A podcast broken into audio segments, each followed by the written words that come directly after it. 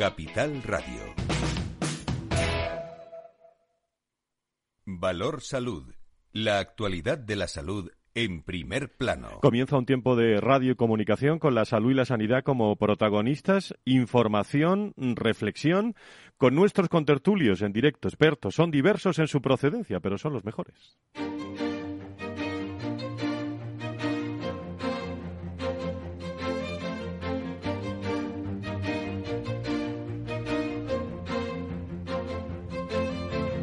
Valor Salud es un espacio de actualidad de la salud con todos sus protagonistas, personas y empresas. Con Francisco García Cabello. ¿Qué tal? Muy buenos días. Bienvenidos a este viernes, final de semana. La presión asistencial en los hospitales por pacientes con COVID-19 se mantiene estable. Eh, los últimos datos, saben ustedes que se redujo la información, el gobierno redujo la información, tenemos, tendremos datos hoy, los tenemos también desde mediados de semana y la ocupación, con esos datos nos dice que la ocupación de las UCIs se sitúa en el 4,02%, lo que supone, eh, amigos y amigas, un nivel de, de circulación controlada según los umbrales de la sanidad. Sin embargo, se ha producido también subidas en eh, nueve comunidades, en especial en Cantabria, que tiene la ocupación en UCI con pacientes con COVID más allá de, mm, de España, 7,6, y pese a ello su nivel de riesgo es bajo, como el de otros territorios, incluida Ceuta y Melilla. La circulación del virus está controlada en 14 comunidades. Una incidencia acumulada eh, lo hemos venido contando eh, todos los medios de comunicación en las últimas horas. Eh, de los mayores de 60 a 80 años es lo que más preocupa. está en 110 puntos respecto al último informe, más de 180 respecto al martes, al último informe que se dio y continúa en riesgo medio según lo denominado semáforo de la, de la sanidad. ahora es de 790 casos por cada 100.000 habitantes en los últimos 14 días, que es elevado e increciendo. Desde los últimos datos que nos han dado se han contabilizado más de 57.320 contagios, son 212 muertes que quedan ahí siempre y que parece eh, que pasan desapercibidas en este programa, las eh, contabilizamos y nos acordamos también de sus familiares. Desde que comenzó la pandemia, se han comunicado 11,9 millones de casos, 104.668 decesos.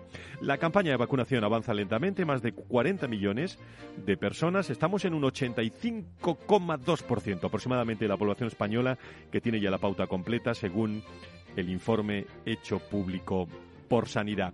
Precaución nos llegarán los datos de, Semana Santa, de todas las fiestas de, de, primavera que se han tenido, que se están teniendo, que se van a tener precaución. Ya saben ustedes que por Real Decreto la mascarilla no es eh, obligatoria, pero estoy viendo muchas mascarillas en muchos rincones de, de España. Fíjense en esta frase.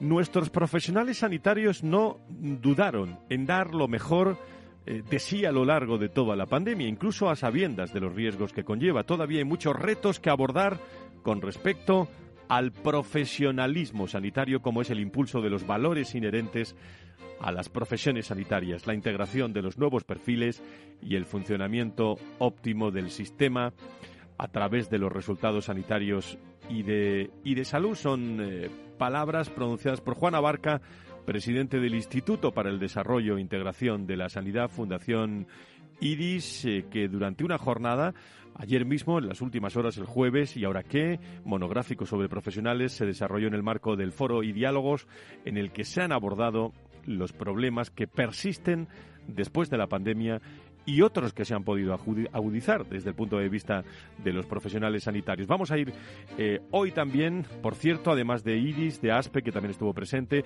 vamos a ir a la Escuela de Liderazgo de Sedisa y nos van a contar detalles eh, sobre esta escuela que eh, pretende elevar el nivel de la gestión de los directivos en un entorno de sanidad. Y tristemente, todavía se ven estas noticias que les digo, eh, antes de comenzar el, la tertulia, la Central Sindical Independiente y de Funcionarios, eh, CESIF, ha denunciado la agresión sufrida por un médico del Centro de Salud de Buenavista de Toledo, un centro de salud pequeñito en Toledo, en una atención a domicilio y pide medidas al Servicio de Salud de Castilla-La Mancha para hacer frente a la inseguridad que sufren los profesionales en este tipo de situaciones. Una agresión, eh, no sabemos las circunstancias, pero se siguen dando, se siguen dando eh, estos escenarios en distintos lugares aislados de, España o algunos donde eh, se dan y no se, y no se conocen.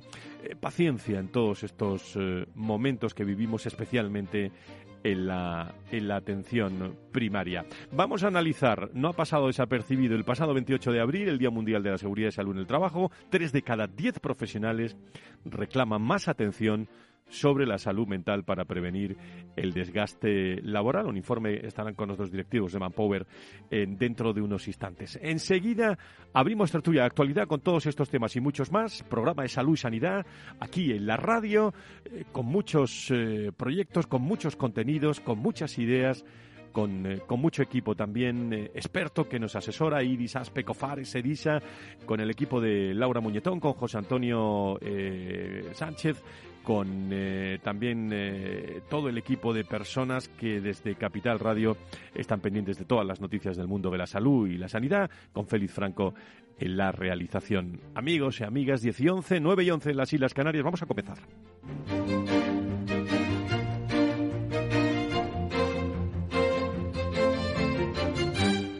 Valor Salud. La actualidad de la salud en primer plano. Y decía que comenzamos, eh, como siempre, con la tertulia. Fernando Mugaza, director de Desarrollo eh, del IDIS, eh, de Comunicación, y, bueno, está con nosotros todos los viernes para comentar la actualidad del mundo de la salud y la sanidad. Don Fernando, muy buenos días, bienvenido. Muy buenos días, soy un placer como siempre en, esta, en este frontispicio del fin de semana, ¿no? que hace un tiempo además espectacular. Tiempazo, tiempazo que hace este fin de semana para, para disfrutarlo. Saludo también al presidente de la patronal de la sanidad privada en España, don Carlos Rus, que está también en línea con nosotros. Don Carlos, encantado de saludarle. Muy buenos días. ¿Qué tal? Muy buenos días, Fran, Fernando. Un placer estar con vosotros. Muchísimas gracias. Bueno, antes de, irme a diálogos, que lo conocéis los dos eh, bastante bien, eh, yo empiezo siempre aportando algunos datos. Eh, los datos eh, ya no se dan todos los días, como sabéis, desde el Ministerio de Sanidad, como saben nuestros oyentes. Pero bueno, hay una llamada de atención ¿no? a la precaución y sobre todo también a esa edad que corresponde entre 60 y 80 años. que, bueno, que pueden ser hombres y mujeres que, que, están más preocupados por o que tienen alguna enfermedad y es donde se presta la mayor atención ahora cuando hablamos de contagios, ¿no? ¿Qué, os parece? Sí, bueno, pues, eh, Fran, si quieres, Carlos, empiezo yo. Bueno, la verdad es que ayer estaba escuchando las noticias, ¿no? Y parece ser que esa cuarta dosis que está ahí todavía encima de la mesa, pues parece ser que se, se retrasa un poquito, ¿no? A ver qué es lo que dicen los, los expertos. Sí que es verdad que hay otros países que ya la están administrando a mayores de, de 80 años, ¿no? Que sería en este caso, y por supuesto a todas las personas susceptibles, ¿no? Más susceptibles, ¿no? Que, por ejemplo, pues todos los pacientes que tienen algún tipo de patología eh, que genera una inmunosupresión, ¿no? Yo creo que es importante. Vamos a ver, vamos a estar atentos. Se está, se está hablando también de esa cuarta dosis relacionada con esa vacunación de la gripe para el próximo otoño. Bueno, en definitiva, a ver lo que nos dicen los expertos y a ver que, eh, cómo la ponen dentro de lo que es el calendario vacunal. ¿no? Entre tanto, pues eh, lo que dices tienes toda la razón. ¿no? Y, estamos en plena época ahora de concentraciones de personas, con, con fiestas, con eh, celebraciones, con, en fin, etcétera, etcétera, y la proximidad personal, pues, pues lógicamente está ahí, ¿no? Entonces yo diría que, has comentado, Fran, que yo creo que eh, la prevención primaria es fundamental. Afortunadamente estamos protegidos por lo menos eh, en cierta medida, ¿no? Por la vacuna, ¿no? Y digo en cierta medida porque también es verdad que los anticuerpos van disminuyendo conforme va pasando el tiempo, ¿no? Pero esa prevención primaria también incluye pues la responsabilidad individual, que es lo que abogamos siempre, ¿no? Esas mascarillas en interiores, especialmente en zonas donde haya eh, pues mucha concentración de gente, por supuesto la aireación, por supuesto la distancia social, que eso también es importante, y no nos cansaremos de decir la importancia del lavado de manos, por supuesto. Pero estamos en otra fase, ¿no, Carlos? Hombre, yo creo que, por, supuesto y muy importante es que no se ceda en la, vacunación y que se siga acudiendo. Eh, ya como dice Fernando, los expertos están marcando pautas y a lo mejor es mejor dejarla para octubre incluirla en el calendario de otra forma.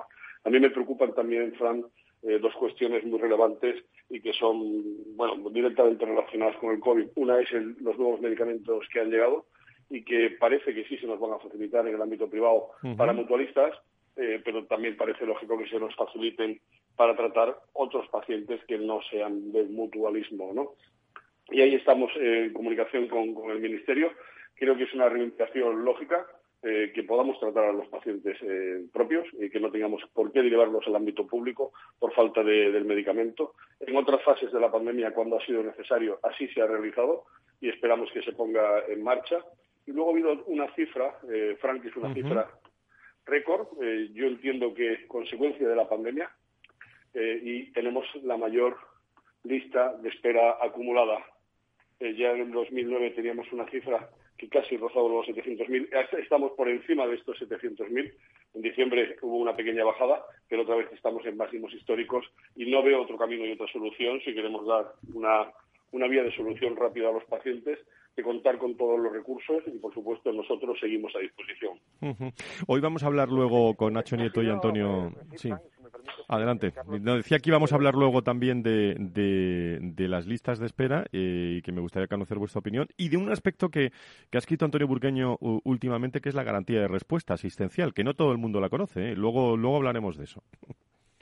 Yo lo que quería comentar también es que hemos de tener en cuenta en esos medicamentos que efectivamente, como bien Carlos, están disponibles, pero claro, una determinada cantidad, ¿no? Por lo visto, la importancia de la administración en el momento debido, porque, por ejemplo, Paxlovid pues es un medicamento que es eficaz cuando se administra en los cinco primeros días, eh, quiero decir, de, de, que se detecta, ¿no? Esa, esa infección por el SARS-CoV-2, ¿no?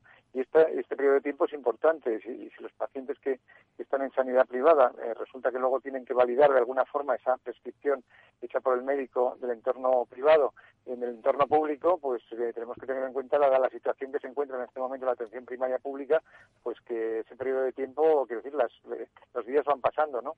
Creo que está claro lo que quiero decir. Y por otro lado, con el tema de las, de las listas de espera, efectivamente, es la lista de espera estructural, son más de 700.000 pacientes en este momento los que están en lista de espera, pero tenemos que tener en cuenta que también hay pues eh, abundante población que todavía no ha accedido a la atención primaria, porque también tenemos ahí un, un cuello de botella, ¿no? Por lo tanto, no sabemos esa derivación al especialista en qué terminaría, ¿no? Si terminaría también pues en una, recomendación de una intervención, de, unas pruebas diagnósticas, etcétera, etcétera. Con lo cual, yo creo que estamos hablando de un problema mayúsculo el que, tenemos, el que tiene en este momento el Sistema Nacional de Salud y, desde luego, la, la utilización de todos los recursos disponibles es fundamental en este caso. Ayer eh, creo que estuvisteis, eh, creo que estuviste tú también, ¿no, Carlos? En, eh, en el Idiálogos y, y también hay muchos datos sobre el desarrollo de competencias, Fernando, como nuevos roles, participación activa en la toma de decisiones, algunos de los retos de los profesionales sanitarios tras el COVID-19 del, futuro.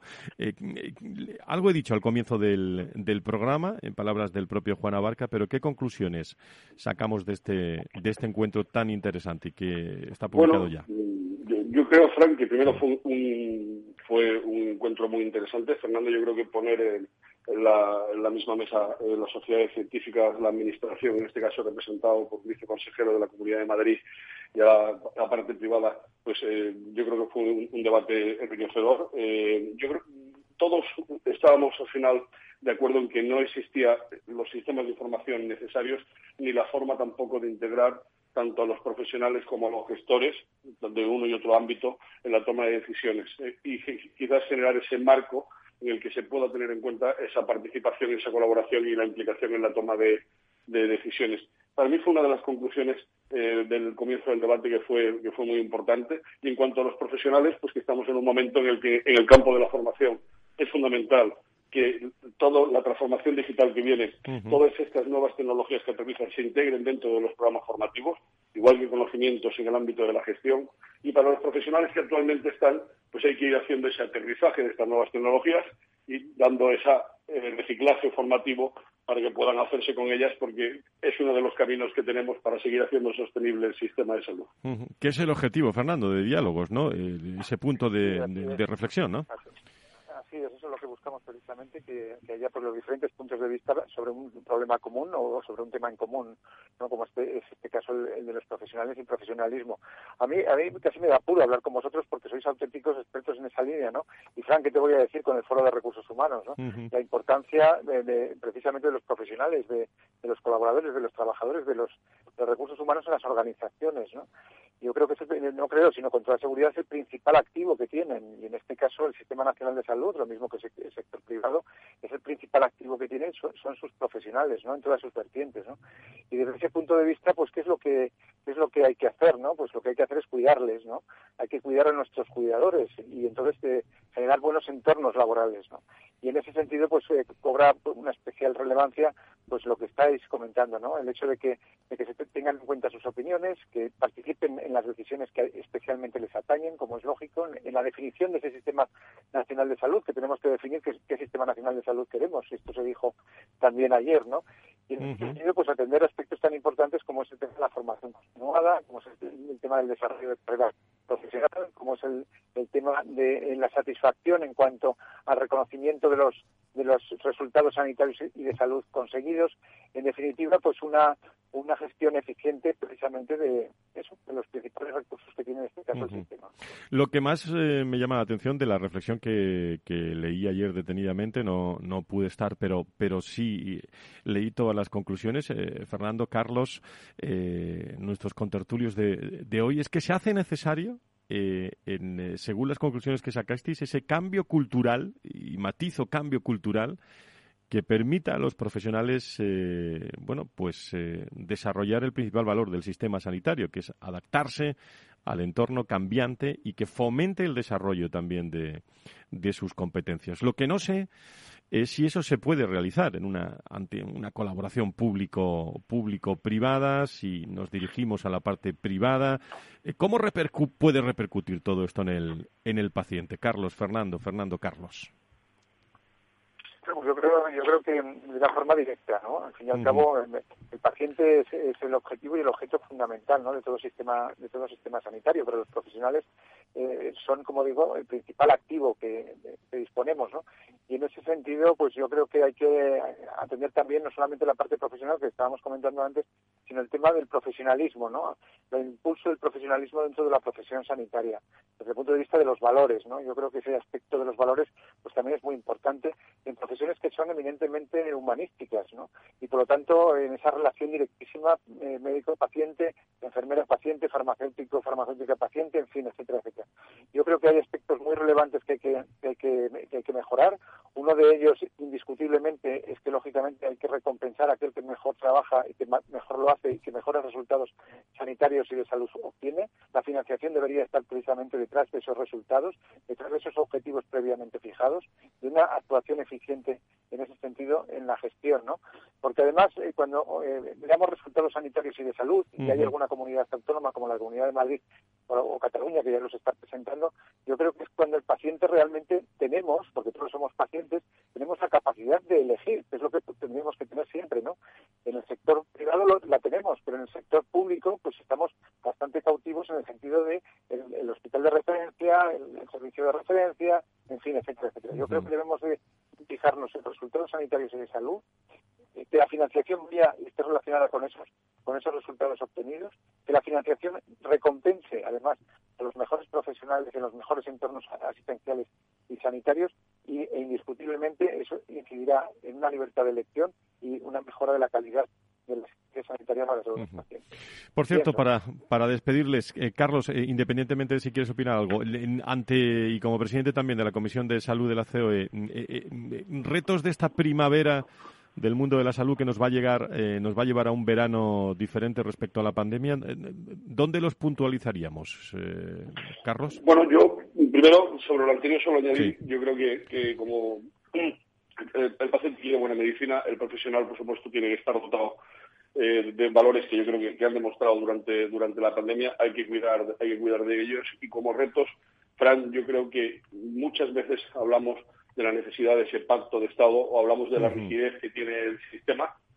Eh, yo creo que la parte privada eh, tiene que ser, tiene que dejar de criticar ese ámbito político y, ser capaz también de autorregularse. Y yo creo que uno de los grandes retos que vamos a tener durante esta primavera y, el verano va a ser intentar llegar a un acuerdo en todo el ámbito sanitario que queremos impulsar desde, desde COE, eh, donde, donde marquemos esas pautas de aquello que estamos pidiendo muchas veces al ámbito público y yo creo que con ese ejemplo quizás incluso sí seríamos capaces de impulsarlo para que el ámbito político eh, vea ese ejemplo y sea capaz de llevarlo a cabo. Fernando, eh, ¿algo más que, añadir o, o algo a lo que acaba de decir Carlos? simplemente anunciar que en breve vamos a tener eh, en las próximas semanas, ya lo comentaremos el próximo viernes, una nueva convocatoria, bueno, una convocatoria, ¿no? Un análisis y reflexión precisamente sobre estos fondos europeos, ¿no? Sobre la financiación, sobre los Next Generation y cómo afecta directamente a la salud, ¿no? Con esos expertos de salud y sanidad. Pero bueno, ese es otro tema, ya tendremos oportunidad de, comentarlo. Por cierto, Idis, en los próximos metros, eh, le he preguntado a Aspe, Idis, eh, ¿en qué temas estáis en, los próximos meses, esta primavera que es de, de, muchísima convocatoria en, en nuestro país. Bueno, pues eh, aparte de lo que, lo que estaba comentando, yo creo que es un tema también sustancial, porque al fin y al cabo, eh, sin economía no hay salud y sin salud no hay economía, ¿no? La financiación es fundamental del sistema sanitario en su conjunto y por lo tanto esto que estoy comentando yo creo que es y determinante. Y luego, eh, otro aspecto importante también, ¿no? Para el mes de junio tenemos previsto pues presentar los resultados de la encuesta de la encuesta Sigma 2, ¿no? Sobre percepción del sistema sanitario en su conjunto, titularidad privada, titularidad pública, una encuesta que venimos haciendo ya desde esta será la tercera oleada, ¿no? que complementa ese barómetro que hacemos también periódicamente, ¿no? que se fija muy mucho en los temas de resultados sanitarios y de salud y que yo creo que va a, contribuir ¿no? a poner también las cosas en su sitio, como bien decía Carlos, a que poco a poco pues esa colaboración público-privada pues vaya fluyendo no solamente en los entornos tradicionales, sino también en otros entornos novedosos como puede ser la investigación y la innovación. Tertulia de salud y sanidad de los viernes, con la actualidad en primer eh, plano y con la profundidad también de nuestros eh, expertos. Me está esperando dentro de unos minutos eh, y les, les aseguro que va a ser una entrevista muy interesante. Candela Calle, que es directora general de la Fundación San Francisco de Asís y responsable del Comité de Liderazgo y de Ontología de SEDISA. Acaban de montar una escuela una escuela de liderazgo muy interesante que cuando estamos hablando de transmisión de cultura, todo influye en los pacientes, ¿eh? pero cuando estamos hablando de mandos intermedios, de, mandos en nuestro país, de líderes, son los primeros o el primer eslabón eh, para poder eh, transmitir toda esa cultura y todo ese conocimiento al servicio de la salud y de la sanidad dentro de las empresas de salud y de, y de Sanidad. Don Carlos Rus, presidente de la patronal de la sanidad privada en España, eh, presidente de la, de la Comisión de Salud de la COE, muchísimas gracias y muy buenos días. Buen fin de semana. Muy buenos días y buen fin, de semana a todos. Muchísimas gracias, Carlos. Don Fernando, eh, que se le ve muy fuerte como a don Carlos también, eh, a los dos, y nos escuchamos el próximo viernes. Al, al, menos las voces les veo muy bien, ¿eh? Sí, así es. Bueno, estamos en plena primavera, ¿no? Muy bien. Eh, la, vida resurge, ¿no? Y además, eh, bueno, pues tenemos eh, una gran fortuna, ¿no? Después de haber pasado todos estos, estos años, ¿no? De, pandemia, bueno, pues ahora se abre de nuevo, pues esa normalidad, ¿no? Entre comillas, pero con mucha responsabilidad y con mucha precaución. Pues corra que, corra que le está que le está esperando la bici, don Fernando, que le está esperando la bici ya. En este caso el avión, el avión. ah, es verdad, el avión, es verdad. Eso lo contaremos otro día para nuestros oyentes. Un abrazo muy fuerte, Fernando, gracias. Un abrazo muy fuerte, buen fin de semana a todos.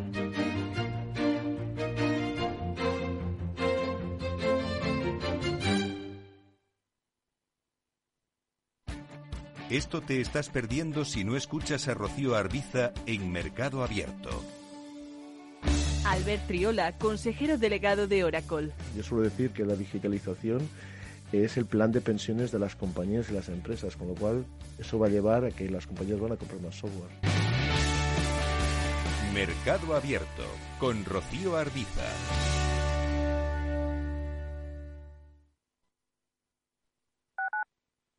Capital Radio Madrid 103.2. Nueva frecuencia, nuevo sonido. Todos los lunes a las 12, en directo en Capital Radio, la actualidad de personas y empresas en el Foro de los Recursos Humanos, primer espacio en la radio y en Internet dedicado a la gestión de personas y directivos en nuestro país. Pero más que nunca nos toca hablar de aspectos humanos. Voces acreditadas, profesionales del sector, empresas destacadas, empleados, líderes, todo sobre los recursos humanos. Un año más estamos con todos ustedes eh, en este espacio único en la radio y en nuestros contenidos dedicados a la diversidad. En la radio siempre en directo desde hace 18 años. Antena de Oro 2020. El Foro de los Recursos Humanos. Los lunes a las 12. Con Francisco García Cabello. Capital Radio. Siente la economía.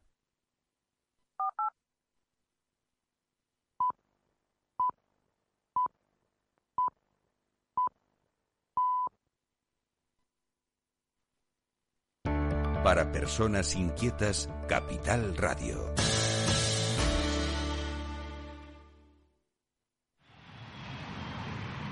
Proyecto empresarial. Turbulencias. Objetivo cumplido. Asegura el futuro de tu negocio con el Betia. Simple, claro, el Betia. Más es incorporar inteligencia artificial e innovación tecnológica a las inversiones. Mucho más es añadir a esa innovación la experiencia de 35 años dedicados a la inversión y a los inversores. En Renta 4 queremos ofrecerte mucho más. Por eso evolucionamos, para que no tengas que elegir. Más experiencia, más innovación. Renta 4 Banco. ¿Quieres más?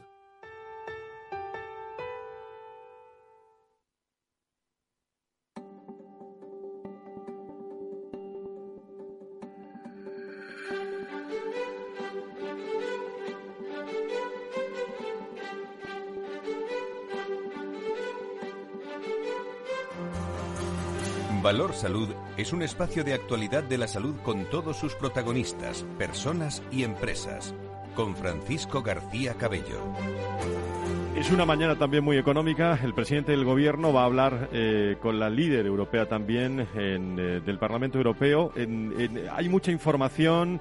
Eh, también se está hablando de reforma laboral. Todo afecta también al mundo de la salud y la sanidad. La sanidad que eh, publica, como saben, los datos eh, los martes, los viernes eh, actualizados de la pandemia del coronavirus en España. Más de 57.329 nuevos casos de COVID. Más no, 57.329 nuevos casos del COVID, de los cuales 28.434 se han producido en mayores de 60 años. Es donde está puesta ahora mismo la atención respecto a esa cuarta posible dosis de, vacunación, eh, una incidencia acumulada media en los últimos 14 días en personas mayores de 60 años que se sitúa en los 790,28 casos. Precaución, he visto a mucha gente eh, con He visto mucha gente en distintos lugares de, España en las últimas horas con mascarilla. Sí, de acuerdo, Real Decreto, sabemos todo lo que, lo que dice, pero todavía hay mucha precaución los españoles y las españolas y, y todas las personas que vienen de fuera en esa mascarilla, sobre todo en interiores. Por cierto, que me llega un dato también de los amigos de, de la Fundación PON y de Madrid Foro Empresarial, que tiene mucho que ver, luego vamos a hablar con Manpower, el, eh, el tema de salud mental, pero que habla del absentismo laboral. Eh, el coste del absentismo laboral se incrementó un 30% en los tres años eh, últimos, ¿no? A pesar, al pasar de los 7.520 millones de euros en 2018 a 9.732 millones de euros en el 21. Son datos de ese segundo informe de absentismo laboral en España, elaborado por Madrid Foro Empresarial, un análisis que corrobora las estimaciones, eh, bueno, quizás más pesimistas del primer informe, elaborado en 2019, y prevé unos costes superiores a los 10.000 millones de euros en prestaciones de la seguridad social por contingencia común, con lo que se situaría en máximos históricos según este mismo informe. ya saben que venimos de, de esos dos años terribles de COVID, gripe, eh, situaciones eh, eh, muchas veces convulsas, no sabemos qué, tenemos cuando nos encontramos mal, pensamos en, lo peor, digo el COVID, y claro, eso nos hace quedarnos o que se queden muchos en, en casa, ese absentismo que está influyendo también en el día a día de nuestras organizaciones. Desde SEDISA, la Sociedad de Líderes de Gestores del Mundo de la Salud y la Sanidad, han puesto en marcha la Escuela de Liderazgo, que formará a líderes y va a impulsar la investigación y puesta en marcha de proyectos de liderazgo, decir y hacer.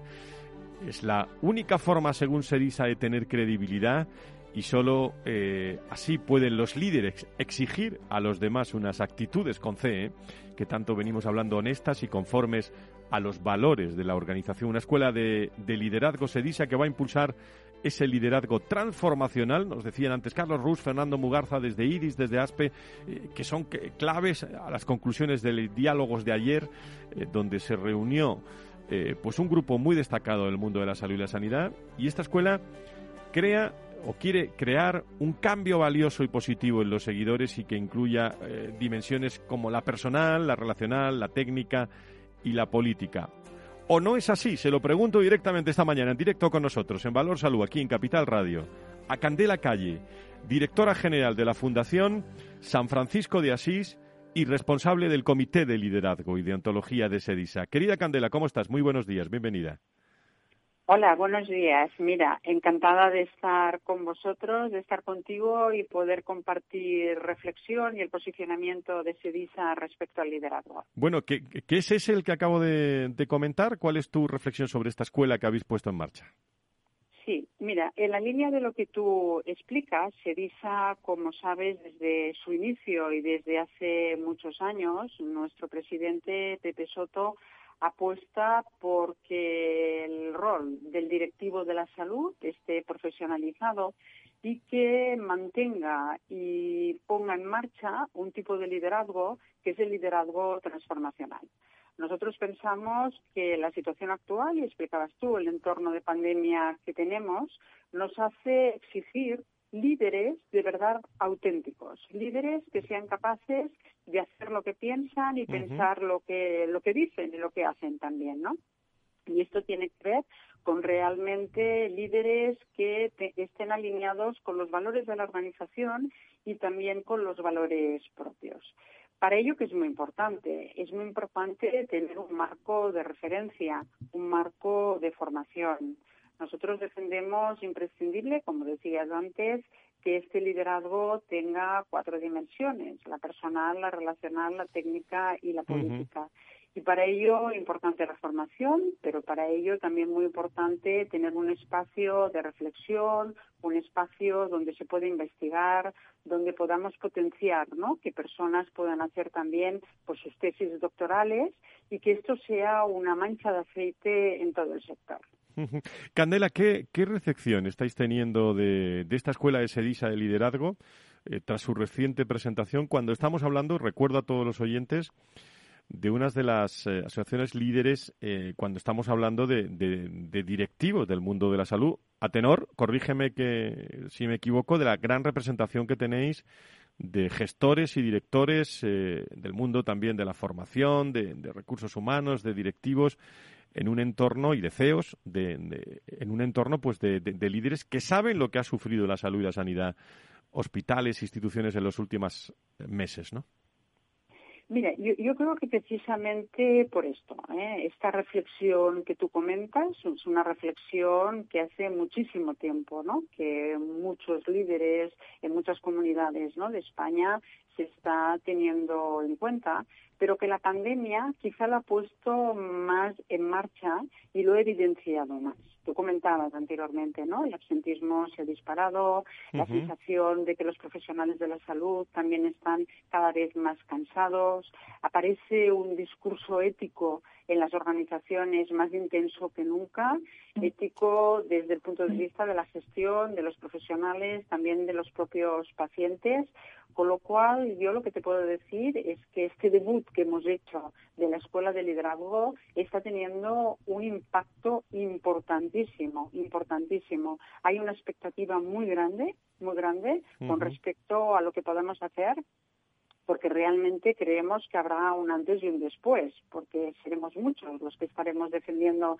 este tipo de liderazgo. Hemos de ser capaces de arrastrar a todas las organizaciones, porque de verdad el liderazgo transformacional lo que hace es transformar las organizaciones y además nos alinea de una manera clara también a la Agenda 2030, con lo cual todos tenemos un mandato de esa transformación.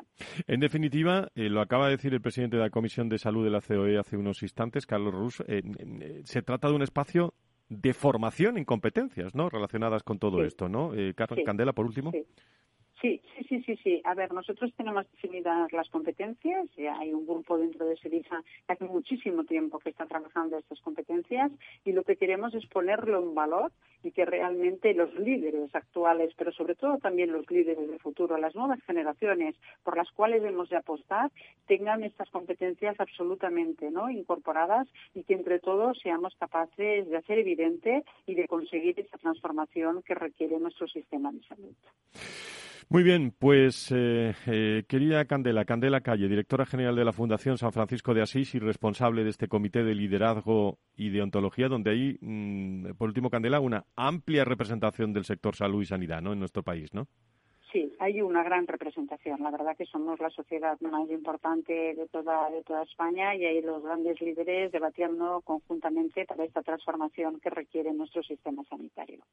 Bien, pues muchísimas gracias por estar con nosotros en, eh, en directo. Muy buenos días, gracias. Buenos días, muchísimas gracias a ti. Adiós. Adiós. Valor Salud. La actualidad de la salud en primer plano. Yo siempre lo digo, nunca antes, eh, en los últimos 27, 28 meses, el mundo de. Mira que llevamos años en el mundo de las personas, ¿eh? eh pero en los últimos ocho años que llevamos en el mundo de la salud, con, mucha ilusión además de, los próximos años, de la gran relación que tienen ambos, ¿no? El mundo de las personas a raíz de la, de la pandemia. Tengo un dato encima de la mesa que me gustaría comentar con invitados en eh, ahora antes de dar paso a Antonio Burgueño y a Nacho Nieto que están eh, eh, ya con nosotros y enseguida les doy les doy paso. Pero tres de cada diez profesionales están reclamando más atención sobre salud mental para prevenir el desgaste laboral. Eh, este es un informe realizado por Manpower en el Día Mundial también de la Seguridad y Salud en el Trabajo que celebramos la semana pasada y que, bueno, que hicimos el encuentro anual del foro, la decimonovena edición, pero no quería yo que pasara desapercibido algunas conclusiones. Por eso creo que tenemos a Lole Salas, eh, Sala con nosotros, directora de Talento y Cultura de Manpower. Quería Loles, ¿cómo estás? Encantado de saludarte. Muy buenos días. Buenos días, un placer estar con vosotros. Bueno, pues eh, tres de cada diez profesionales. ¿E increciendo, eh, Lolis, este dato? Pues la verdad es que si seguimos en la tendencia que estamos teniendo en nivel general en, el mundo en el que vivimos, iremos creciendo. Creo que tenemos que ser muy conscientes del contexto en el que estamos y de cómo gestionar y acompañar a nuestras personas cada vez mejor. ¿Qué se le puede eh, aportar a los empleados en entorno del bienestar, de la salud, para que estos datos al menos se queden donde, donde están, eh, y, no, y, no, puedan, eh, no puedan crecer? Bueno, yo creo que primero tenemos que ser muy conscientes del contexto en el que estamos, un contexto que es cada vez más ágil, cada vez más vulnerable y cada vez más digital.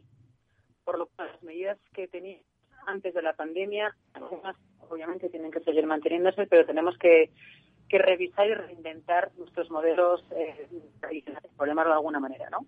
Creo que tenemos que tener en cuenta todas las organizaciones, evidentemente los líderes de las que impulsamos, el concepto de bienestar físico ha dado un salto importante y ahora tendremos que hablar de, bienestar, bienestar integral, integrando aquí también lo que hablamos o entendemos por bienestar emocional. Y desde mi punto de vista, esto implica dos aspectos, dos vertientes. Por un lado, pensar qué estamos haciendo en este nuevo contexto ágil, vulnerable y digital. Y otro aspecto todavía más importante o muy complementario es cómo hacemos sentir a los demás. Eh, lleva a una reflexión de eh, lo que hasta ahora hemos llamado el camino o la experiencia de empleado. Eh, creo que tenemos que hablar de una nueva experiencia de empleado. Desde el punto de vista de qué hacemos, o en mi, opinión y en mi experiencia y según los datos del estudio que hemos impulsado en Manpower Group, creo que hay cosas que tenemos que seguir reforzando. Es la flexibilidad. ¿eh? Eh, empezamos antes de la pandemia, la pandemia nos enseñó que aunque pensábamos que no era posible, es posible tener a las personas trabajando fuera de nuestras oficinas, por lo cual la flexibilidad tiene que seguir manteniéndose. Tenemos que, que asegurar ¿no? que aprendemos a gestionar mejor las jornadas y los tiempos de descanso, Creo que es un reto importantísimo. La tecnología nos ha permitido y nos permite muchas cosas, pero la tecnología también tiene su cara oculta como todo, ¿no? Entonces, la tecnología, ¿en qué nos ayuda y en qué no nos ayuda para gestionar mejor estas jornadas los tiempos de descanso? Y creo que es importante también aprender a cómo nos relacionamos a través de las pantallas, ¿no? Estamos cada vez más conectados por Teams eh, y esto significa que está muy bien, podemos hablar con las personas de manera ágil y, muy frecuentemente, Pero el tema es qué tipo de vínculos generamos a través de ellas. Nos tenemos que dar cuenta que ahora las personas no trabajan alrededor nuestro, eh, por lo cual también una frase que yo digo mucho es, la, ojo que la cultura se nos puede ir por las rendijas. Sí. Porque cuando tú tienes un mal momento o un buen momento, puedes celebrar o, o compartir una conversación con cualquier persona que está trabajando contigo. Ahora probablemente no. Si no estás trabajando en la oficina o estás deslocalizado, pues tienes que ser más proactivo para contactar con otros a través de las pantallas, ¿no? Por lo cual, ese reto eh, es importante. ¿Qué hacemos? Flexibilidad tiene que seguir reforzándose, como decía, gestionar mejor las jornadas, los tiempos de descanso y tres, aprender mejor a relacionarnos a través de la digitalización. Y, por último, Loles, eh, bueno, perdóname que te he interrumpido. Adelante. No, que decía que, que eh, por último, para dejarte ya que sé que te tienes que incorporar a una reunión, una, un aspecto que hablando de salud y de sanidad, esta mañana lo hemos hablado en una tertulia también, la, la transformación, la, la, importancia de la cultura en el, en el sector, pero incidir en lo relevante del papel que juega también el compromiso de las compañías cuando, bueno, sabes que hablar de salud mental no era fácil eh, en las organizaciones y más con profesionales. ¿eh? Absolutamente. Mira, cuando digo que estamos en un contexto ágil, vulnerable y digital, lo digo expresamente, porque la palabra vulnerabilidad no nos ha gustado nunca, ¿no? Hemos tenido que dar siempre nuestra mejor versión de nosotros mismos, pero no todos los días son buenos y hoy especialmente, pues probablemente no, ¿no? Hay días que son más complicados porque el contexto es complicado, ¿no? Por lo cual, para mí, por eso incidía mucho en, tenemos que hacer cosas y reforzar cosas, pero tenemos que asegurar que damos la mejor experiencia del sentir. ¿Cómo hacemos sentir a las personas que trabajan conmigo? Y esto para mí va de liderazgo, de liderazgo. Tenemos que pensar y hablar con nuestros empleados en los términos de qué piensas de este tema, cómo te sientes y qué necesitas. ¿Y qué necesitas? Eh? Y ahí nos estamos abriendo muchísimo esa vulnerabilidad a la que tenemos tanto miedo. Y creas horror, porque al final somos personas y luego profesionales. Por lo cual, ¿qué piensas, qué sientes, qué necesitas?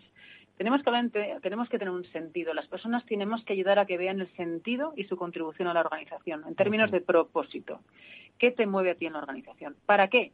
Para que esos días que tengamos complicados, porque los tendremos, ayudemos a las personas a trascender del día a día y a darnos cuenta del valor tan importante que tienen y que contribuyen a propósito de la organización y al, proyecto de la misma. ¿no?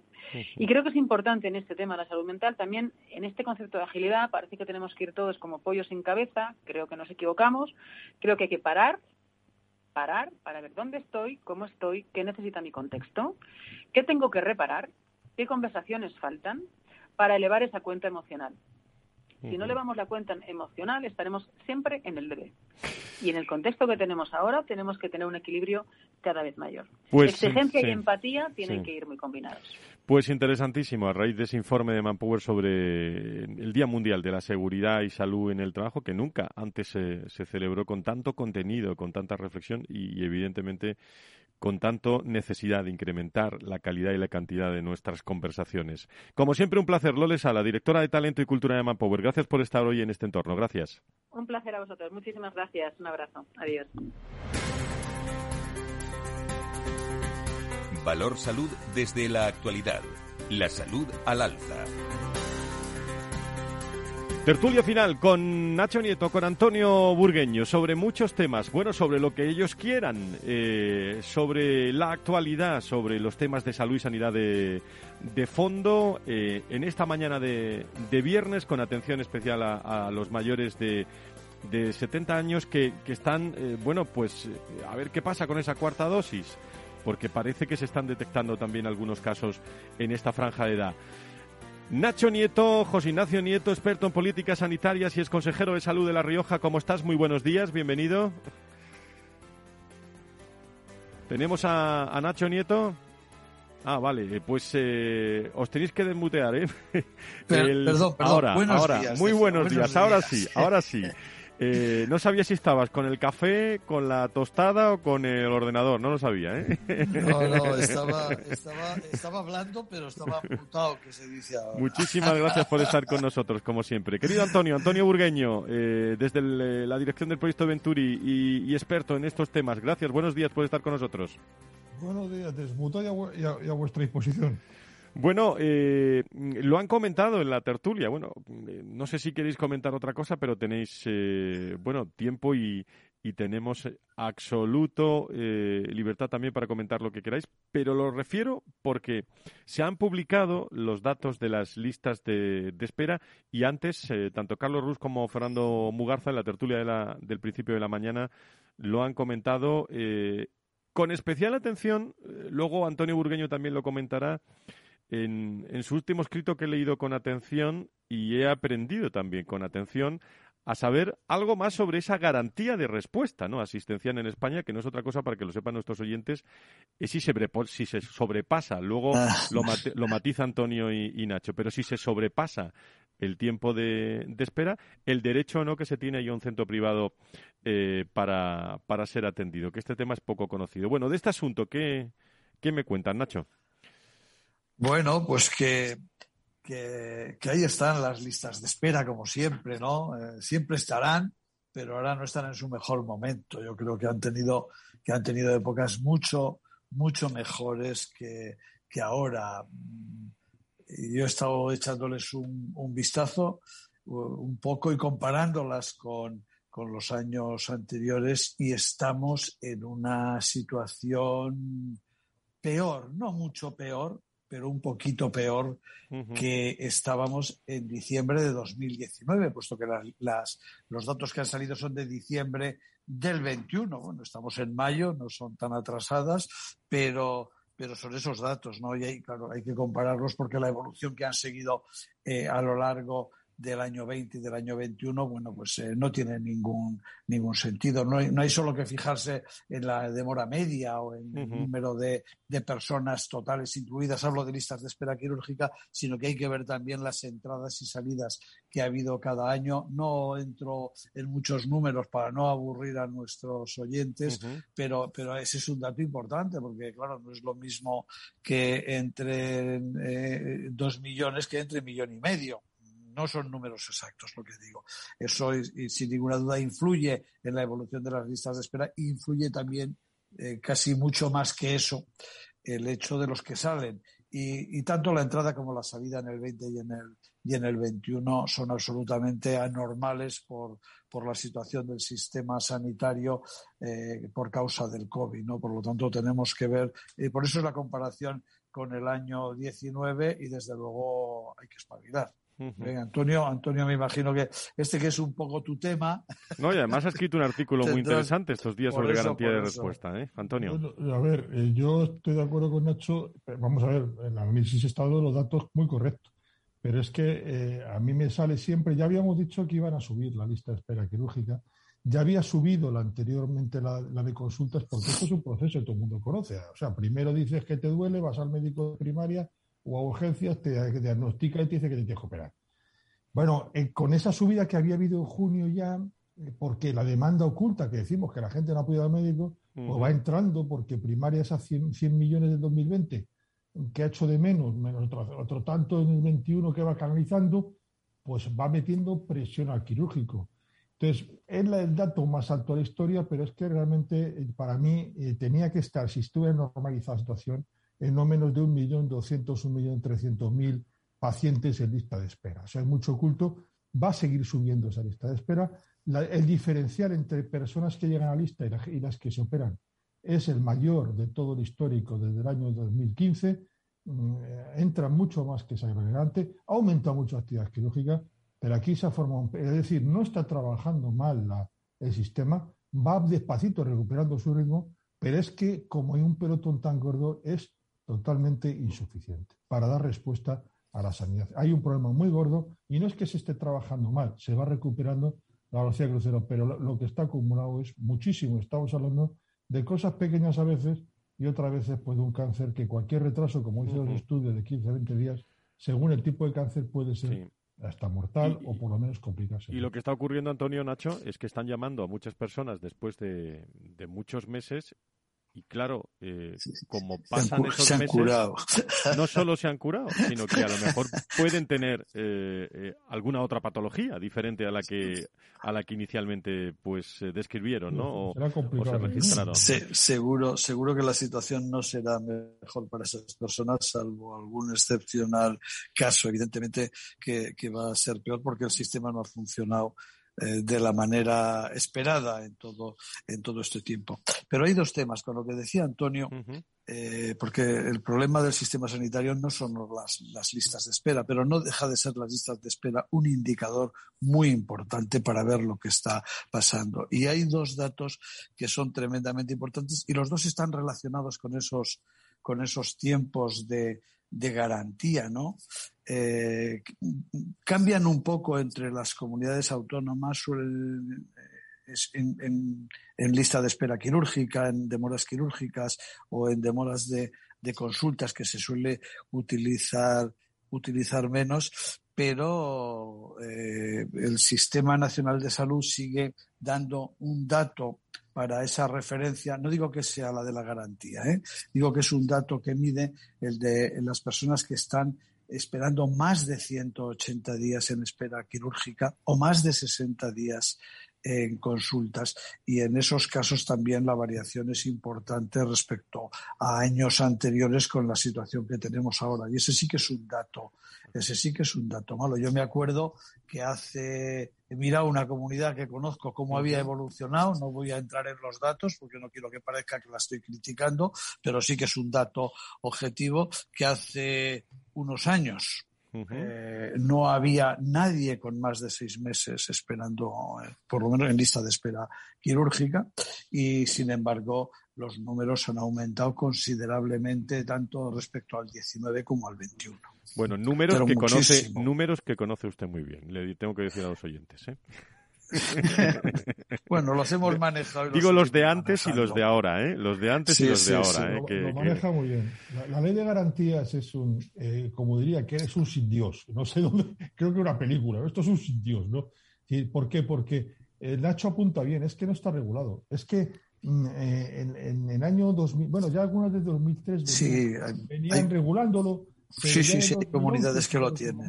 Eh, eh, pues se dice que había que regularlo y se dice que, que lo, eh, ciertas patologías había que hacerlas a, 180 días, pero el resto se lo deja a las comunidades autónomas.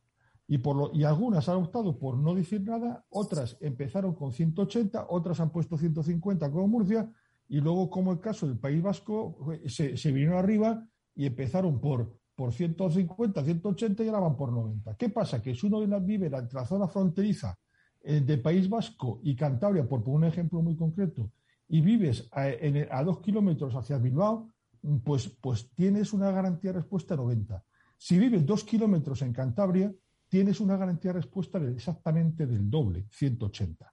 Esto es una inequidad brutal. Y encima, muchas veces no está regulado cómo hay que aplicar este derecho. Por lo tanto, hay un vacío legal tremendo, una indefensión por parte del ciudadano que quiere ejercitar este derecho. Y que no se conoce, Antonio, esto de la garantía de respuesta. ¿eh? No se puede dejar las comunidades autónomas no, no sé. que lo hagan mal, sino porque cada uno va a tirar como cree conveniente. Sí, derecho Antonio... nacional que se interprete. ¿eh? Esto habría que retomarlo desde, desde interterritorial y luego, ¿cómo lo hace cada uno? Pues que lo haga como quiera. Pero evidentemente no puede ser que si vivo en Cantabria, tengo que, mi garantía es el doble que si vivo en, en Bilbao, que está al lado porque te, intentarás ir a la de al lado para que te atienda lo primero. Y es, verdad. no sé, no sé, claro, sí, que es lo que no estás diciendo y estás pensando todo este rato. no, yo no me meto, yo me meto en decir lo que leo. Sí, bueno, vamos a ver. 10 segundos, 10 segundos, Nacho, que nos vamos. rápido, rápido. Que el, otro problema es que la gente, eh, además de no conocerlo, no se fía mucho porque no sabe cómo ejercitar ese derecho. Claro. Y si voy, voy luego con la factura, ¿qué va a pasar? Si me he desembolsado tanto, cuánto, es, complicado. Por eso aquí se lo, se lo contamos en, en Valor Salud, aquí en Capital eh, Radio. Gracias, por cierto, a todas las personas que cada vez más nos escuchan desde distintos lugares eh, de, España, de las instituciones del mundo de la salud y de la sanidad. Nacho Nieto, Antonio Burgueño, les alegro los primeros minutos del fin de semana con Amaral. Que acompañen a mi alma.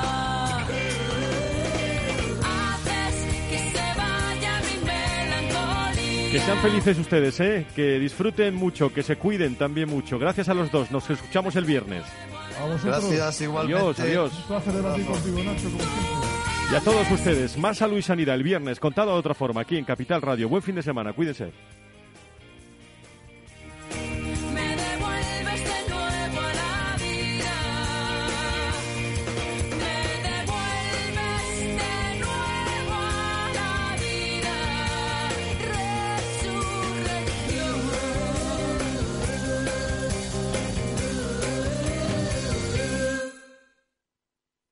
Frente a los impagos, vitamina D, la fórmula de información empresarial exclusiva de Informa para minimizar los riesgos y facilitar la toma de decisiones. Descubre Data Powered by Informa, la solución perfecta para tu negocio. Consulta al especialista en Informa.es.